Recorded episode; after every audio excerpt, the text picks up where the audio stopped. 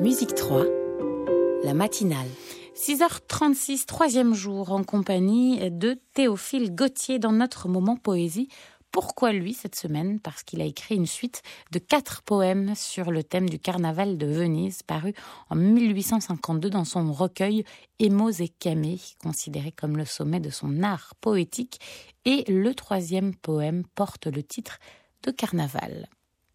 Venise s'habille pour le bal, de paillettes tout étoilées, scintillent, fourmilles et babilles, le carnaval bariolé. Arlequin nègre par son masque, serpent par ses mille couleurs, rosse d'une note fantasque, Cassandre, son souffre-douleur. Battant de l'aile avec sa manche comme un pingouin sur un écueil, le blanc Pierrot, par une blanche, passe la tête et cligne l'œil. Le docteur Bolognet rabâche avec la basse au son traîné, Polichinelle qui se fâche se trouve une croche Heurtant Trivelin qui se mouche avec un tri extravagant, à Colombine, Scaramouche rend son éventail ou son gant. Sur une cadence se glisse un domino ne laissant voir qu'un malin regard en coulisses aux paupières de satin noir.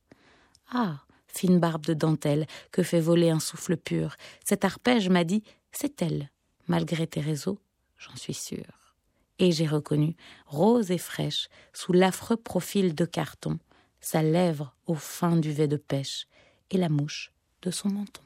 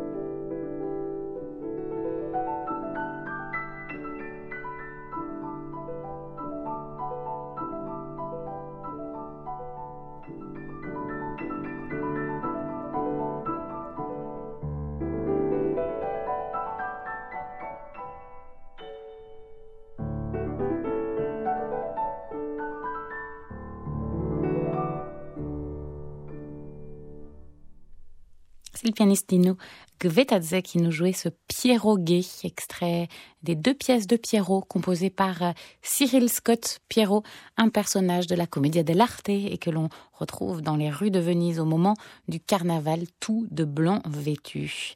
Avant cela, je vous lisais le troisième poème de la série du Carnaval de Venise, écrit par Théophile Gautier.